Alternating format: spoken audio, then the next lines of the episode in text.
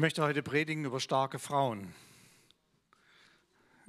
Über zwei starke Frauen. Bitte versteht das nicht falsch. Innerlich starke Frauen. Sie sind die Zeugen der Verstehung. Sie sind die Ersten, die damit konfrontiert werden. Und wir finden in der ganzen Bibel mehrere Berichte in den Geschichtsbüchern und in den Briefen. Über 100 Mal wird von der Auferstehung gesprochen im Neuen Testament. Hier ein Text aus Markus 16, das jüngste Evangelium, was wir haben, also sehr zeitig nach dem Tod Jesu geschrieben. Nur noch jünger wird der Bericht aus 1. Grunde 15 von der Auferstehung sein. Ein sehr authentisches Bibelwort möchte ich uns lesen. Am nächsten Abend, als der Sabbat vorüber war, kauften Maria aus Magdala, Salome und Maria, die Mutter von Jakobus, wohlriechende Öle, um zum Grab zu gehen und den Leichnam von Jesus zu salben. Sehr früh am Morgen machten sie sich auf den Weg zum Grab. Die Sonne war gerade aufgegangen, als sie dort ankamen. Unterwegs hatten sie sich noch gefragt, Wer wird uns den Stein vom Eingang des Grabes wegwälzen? Doch als sie jetzt hinblickten, sahen sie, dass der riesige Stein zur Seite gewälzt war. Sie gingen in die Grabkammer hinein und erschraken sehr, als sie innen auf der rechten Seite einen jungen Mann in weißem Gewand sitzen sahen. Der sprach sie gleich an und sagte, Fürchtet euch nicht, ihr sucht Jesus von Nazareth, den gekreuzigten. Er ist auferstanden, er ist nicht hier. Seht, da ist die Stelle, wo sie ihn hingelegt hatten. Und nun geht zu seinen Jüngern und sagt ihm, ihnen und dem Petrus, er geht euch nach Galiläa voraus. Dort werdet ihr ihn sehen, wie er es euch angekündigt hat. Zitternd vor Furcht und Entsetzen stürzten die Frauen aus der Gruft und liefen davon. Sie hatten solche Angst, dass sie mit niemandem darüber redeten. Ich lese noch einen Vers weiter. Nach seiner Auferstehung am frühen Sonntagmorgen erschien Jesus zuerst der Maria aus Magdala, aus der er sieben Dämonen ausgetrieben hatte.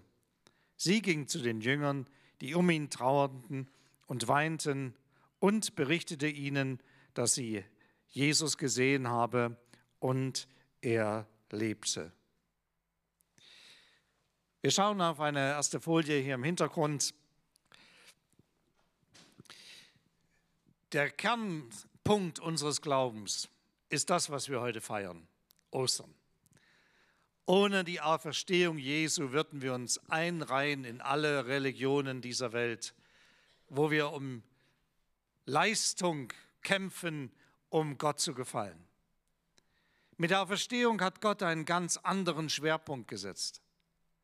Er hat uns deutlich gemacht, dass wir in eine Beziehung zu ihm kommen können. Weil er den ersten Schritt auf uns zugegangen ist, können wir auch reagieren. Er hat das Entscheidende für uns getan, was uns getrennt hat in der Beziehung zu Gott. Er ist auf uns zugekommen in Jesus Christus. Dort begegnet uns Gott. Und wir sind eingeladen, auf diese Aktion Gottes zu reagieren und mit Gott ins Gespräch zu kommen. Bei den Frauen sehe ich hier fünf Dinge. Einmal, fünfmal ist das blanke Entsetzen da. Die sind völlig geschockt. Muss man sich auch vorstellen. Alle Hoffnung, alles, worauf man gehofft hat. Er wird es sein. Er ist es. Ja, er ist der große Sieger. Und dann dieser Verbrechertod, der schlimmste Tod, die größte Schändung, die es im römischen Reich gab. Wenn du einem römischen Bürger nur gesagt hast, du bist für das Kreuz bestimmt, das war eine Schande für ihn, dieses Wort alleine auszusprechen. Und auf der anderen Seite fangen sich an, ihre Blickrichtungen zu ändern. Sie, sie beginnen zu sehen und sie sehen auf einmal durch, sie blicken durch. Und darüber möchte ich heute sprechen, über dieses Durchblicken diese klare Sicht bekommen von dem, was Ostern wirklich passiert ist. Aufblicken, hinsehen, Einblick bekommen und Durchblick erhalten. Also vier Punkte hat meine Predigt heute, dass ihr da auch gut strukturiert mitkommt. Nehmen wir die erste Sache. Aufblicken, aufsehen. Im Vers 4 schreibt hier Markus, und als sie aufblickten. Ich glaube, dass es ganz wichtig ist, dass wir in die richtige Richtung schauen. Auf das, was wir schauen, das beeinflusst uns. Wenn ich so immer an mir runterschaue, dann denke ich, naja, hm, hm, bin ich mit mir selbst beschäftigt, ja? Mache jetzt hier keinen Kommentar, also nicht, dass ihr Angst habt, liebe Brüder. Wo schaue ich hin? Was nimmt meinen Blick gefangen? Es wird hier von sehr starken Frauen berichtet, die, sie setzen ein Zeichen, die besorgen sich Öl, und da ist nicht irgendwelches billiges Salatöl gemeint, sondern da ist richtig kostbar. Also bei uns die teuerste Parfümmarke, musst du dir vorstellen. Ich habe da nicht so viel Ahnung, ja, aber ihr Frauen wisst das schon. Ja. Sie wollen Jesus ehren. Selbst im Tod wollen sie ein Zeichen setzen. Und das war damals gefährlich. Einen Staatsverbrecher, einen so verurteilten, so öffentlich zu ehren, das war nicht ohne. Und dann kommt natürlich auch eine praktische Frage auf, wer wird uns den Stein wegrollen? Und wir sehen, die haben einen Riesenstein davor gesetzt. Das war damals so ein Rollstein für ein Grab, den so zwei bis drei Männer davor rollen und wegrollen mussten. Und dann hatte man zur Sicherheit, weil man Angst hatte, dass irgendwelche fanatischen religiösen Leute den Leichnam klauen könnten, hat man noch Soldaten vorgestellt. Soldaten, die ihr Handwerk verstanden. Und ein Wachvergehen war in jeder Armee etwas Hochgefährliches konnte in der römischen Armee mit dem Tod bestraft werden. Und jetzt sehen Sie, der Stein ist weg. Auf einmal kriegen Sie mit unsere Befürchtungen, dass bei uns selbst bleiben und nicht hinzuschauen, was wirklich passiert, das ist nicht richtig. Sie sehen, das Grab ist geöffnet. Ich glaube, dass es für uns wichtig ist, dass wir die Blickrichtung auf die Dinge, die wirklich zu sehen sind, auch werfen. Was, womit sind wir alles beschäftigt, auch in diesen Tagen? Klar, es ist schlimm, was passiert in dieser Welt. Aber es rückt uns diesmal sehr nah, weil es in Europa ist. Dieses Geschehen ist die ganze Zeit da gewesen. Es war bloß weit weg. Ihr werdet hören von Kriegen und Kriegsgeschreien, hat Jesus gesagt. Worauf schauen wir? Was, was beschäftigt uns? Oh, es gibt schwierig wieder Toilettenpapier. Ja, sagt mir da jemand. Oh, das Brot wird teurer werden. Leute, kauft Brot. Friert es ein. Ja. Wir könnten in Hektik verfallen. Inflation, was, ist, was nimmt unseren Blick gefangen? Oder was lastet auf unserer Seele und scheint uns zu erdrücken? Ja, da gibt es Dinge. Und das hatten sie. Da war ein sehr geliebter Mensch gestorben. Das tut weh. Das ist unwahrscheinlich schmerzhaft. Aber worauf schaue ich? Kann ich meinen Blick aufheben? Kann ich weg von mir schauen, von dem, was mich so beschäftigt? Manchmal sind wir durch unnötige Sorgen mit Blindheit geschlagen im Kreisen um uns selbst. Wir sehen gar nicht die Chancen und Möglichkeiten, die uns Gott eröffnet. Den Frauen geht hier, gehen hier die Augen auf. Sie sehen auf einmal wieder und ihre Blickrichtung wird ganz neu. Ostern beinhaltet ganz genau hinsehen. Sie sehen und das ist die nächste Folie. Sie sehen die Zeichen, die Gott gesetzt hat. Sie sehen, dass der Stein weggewälzt war und sie gehen hinein und sehen die Stätte, wo sie ihn hingelegt haben, den Ort, wo Jesus gelegen hat. Der leere Stein, der, das leere Grab, die Grabtücher lagen noch da, der Stein, der weggerollt ist, Signale, um uns zu helfen, zu beurteilen, was ist denn da eigentlich passiert? Was ist da wirklich los gewesen? Und ich bin von der Authentizität dieser Texte sowas von überzeugt. Warum denn? Weil sie Menschen ganz ehrlich darstellen mit ihren Zweifeln, ihrem Entsetzen, ihrer Angst, ihrer Not, die sie damit haben. Hier werden uns nicht Helden vorgespielt, so ein Heldenmythos, wo dann so der Petrus mit, das wäre dann ein Mann gewesen, immer ein Heldenmythos, immer die Männer vorne, ja, wo der Petrus da so reingeht und sagt, ich hab's doch gewusst, dass der Jesus aufersteht. Er hat's ja gesagt. Nein, der Petrus ist einer, der genauso zweifelt und sagt, wirklich? Ist das so? Blind vor Angst und Wut und Ärger, Enttäuschung? Nein, es sind Frauen. Das spricht wieder für die Echtheit dieses Textes, weil Frauen galten damals als Zeugen vor Gericht nicht. Zum Glück ist das heute anders. Dass ihr sehr geehrt seid, liebe Frauen. Deswegen spreche ich heute über Frauen besonders. Ja. Einer hat es verstanden. Nein, Ihr merkt, hier, hier, hier müssen wir genau hinschauen. Wir müssen hinschauen, was da passiert, was da wirklich los ist. Es handelt sich doch nicht um eine geistige Auferstehung. Heute früh habe ich äh, auf, der, auf dem Weg hierher im Radio gehört, also ja, also das bedeutet, dass der Frühling beginnt und so. Leute, hier geht es um eine revolutionäre Geschichte. Gott durchbricht den Tod mit dem ersten, dem er den Tod durchbrochen hat können wir uns hinten anstellen und gehen mit durch durch den Tod in die Ewigkeit. Das ist die Botschaft. Jesus war ja nicht scheintot und man kann das nicht bildhaft verstehen. Das ist zu wenig. Das ist existenziell wirklich. Äh, ich kann euch sagen, römische Soldaten verstanden etwas von Töten. Sicher. Da waren die perfektioniert drin. Und Deswegen hat man auch die Geschichte erfunden, dass man Jesus gestohlen hätte. Aber auch das haut ja nicht hin.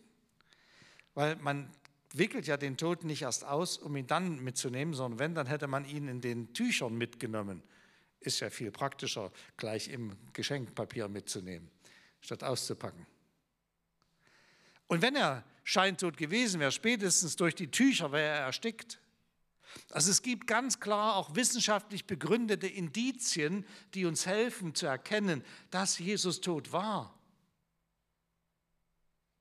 Die Seiten, die man gestochen hat und all diese Dinge. Nein, er war nicht das Opfer von Grabräubern. Dafür waren seine Freunde viel zu, zu irritiert, viel zu unsicher, viel zu ängstlich. Es ist keine Massen Euphorie von Jüngern, die auf einmal sagen, er ist auferstanden und dann den Toten wegschleppen. Oder die vermeintlich ihn sehen würden, obwohl er gar nicht da ist. Da berichten Menschen, handfeste Leute, Frauen und Männer von einer Erfahrung des Glaubens, dass sie Jesus gesehen haben. In einem Gerichtsprozess würden uns die Indizien und Zeichen helfen. Der weggerollte Stein, die Behörden, die keinen Leichnam vorweisen können. Und am stärksten für mich ist, dass die Jünger, die Schüler Jesu, die erst ängstlich waren, auf einmal mutig werden. Sie verändert werden, dass Menschen, die dem auferstandenen Jesus begegnen, nicht dieselben bleiben. Dass wir, als wir ihn erlebt haben, selber, jeder persönlich, erfahren hat, dass da eine Kraft ist, eine Liebe, eine Vergebung, etwas, was, was übernatürlich in unser Leben hinein spricht, schwappt und merkbar ist. Es ist nicht ein Gehirngespinst, sondern es ist eine Realität. Drittens, Einblick bekommen. Der Gegner Gottes, die nächste Folie, will alles tun, um uns blind zu halten. Er möchte, dass wir gefangen sind in unserem Denken, Fühlen und Tun. Und dass wir nicht einen Schritt auf Gott zugehen, der auf uns zugekommen ist in Jesus. Er möchte, dass wir stehen bleiben in unseren Denkvorstellungen. Aber Christsein bedeutet auch damit zu rechnen, dass Gott alle meine Grenzen überschreiten kann, weil er hat es getan. Die Grenze des Todes ist etwas für uns Unüberschreitbares als Menschen und er durchbricht sie. Nicht wir, er durchbricht sie und wir gehen ihm nach und folgen dem nach. Ich lese uns mal so einige Verse. Sie sehen und hören auf den Boden der Auferstehung. Sie sahen einen Jüngling sitzen zur Rechten, bekleidet mit einem leuchtend, eigentlich strahlend weißen Gewand. Da gibt es natürlich nur einige Experten, die sagen, uh, das, da sieht man mal wieder Widersprüche in der Bibel. Anderes Evangelium, da sagt der Zeuge, es sind zwei Engel. Wer von euch hat einen Engel schon mal gesehen? Lob und Dank. Konntest du erkennen, ob es einer oder zwei waren? Es war jeweils einer. Aber ich stelle mir vor, wenn das so richtig knallend hell weiß ist, ich, ich könnte es wahrscheinlich nicht unterscheiden. Hm. Ja? Das ist auch gar nicht wichtig, ob das ein oder zwei waren. Kann man darüber streiten. Ist das wirklich wichtig? Sondern wichtig ist, dass das Übernatürliche in die Natürlichkeit eingreift, dass Gott sich darum kümmert, dass wir das sogar noch kapieren, worum es geht. Denn das ist die Aufgabe der Boten der Engel. Ja, der sagt ihnen noch was. Der sagt nämlich, den Nazarener Jesus, den Gekreuzigten, den findet er hier nicht. Der ist auferstanden. Und nun wird er zum Weisungsvermittler. Also es wird ihnen was gezeigt und es wird ihnen was gesagt. Geht los, macht euch auf den Weg. Also bitte auf, den, auf die Plätze fertig los. Jetzt wollen wir mal richtig schauen, was losgeht mit euch. Erzählt es den Leuten, berichtet davon. Das ist im Grunde genommen der Kern der Mission, die dort anfängt, wo wir anfangen zu reden. Zu reden von dem, was wir erlebt haben. Geht hinaus, macht euch auf den Weg, schließt euch nicht ein. Das ist im Grunde eine der Grundbotschaften der Auferstehung. Da steht nicht, baut euch eine Kirche, macht es euch schön kuschelig in der Kirche, und dann meckert über die böse Welt, die um euch herum ist. Das ist nicht das, was Gott uns sagt durch die Boten, sondern er sagt, geht hinaus, erzählt es den anderen Gläubigen, ermutigt euch gegenseitig und erzählt es den Menschen, dass sie ebenfalls diese Erfahrung machen können, dass Gott uns liebt und dass er in unser Leben hineinkommen möchte. Gott möchte in unserem Herzen, in unserem Leben, in unserem Denken, in unserem Fühlen, in unserem Sein einen Platz hat. Und deswegen spricht er auch Menschen an, ganz unterschiedlich. Hier durch die Engel. Viertens, die letzte Folie. Durchblick erhalten. Das ist das Ziel von Ostern, dass wir den Auferstandenen sehen. Die Frauen am Grab haben ihn in dem Moment noch nicht gesehen. Erst später, Maria Magdalena, die dann Jesus begegnet. Wenn wir anfangen, unsere Augen auf ihn zu richten, wenn Jesus in unser Blickfeld rückt, dann ist die Frage, ob er auferstanden ist oder nicht, gar keine Frage mehr, weil ich ihn erlebe, weil er mir nahe ist. Und dann kommt Kraft und Mut in unser Leben. Dann haben wir eine neue Perspektive weil wir wissen, Gott ist es mit seiner Liebe, der unser Leben reich machen möchte.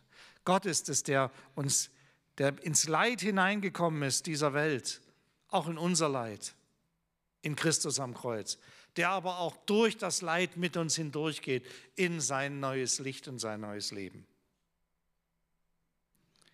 Wir können jetzt mit der Kraft Gottes rechnen. Die Auferstehung ratifiziert das Kreuz und das Wort vom Kreuz, dass Gott gut ist und uns vergibt. So können wir damit rechnen, damit das Gott in unserem Leben wirkt. Und deswegen hast du als Christ auch Vollmacht, wenn du mit den Menschen betest. Deswegen hat er seinen Heiligen Geist dir gegeben. Auferstehung bedeutet Aufsehen. Auferstehung beinhaltet genau hinsehen. Auferstehung heißt Einblick bekommen. Auferstehung ist Durchblick erhalten und am Ende dem lebendigen Jesus zu begegnen. Das feiern wir heute. Jetzt hier im Gottesdienst und nachher auch, wenn wir miteinander brunchieren. Wie heißt das richtig? Brunchen. Ich weiß gar nicht, wo das Wort herkommt. So richtig essen also, ja? Essen und trinken und freuen und reden und Zeit miteinander verbringen. Amen.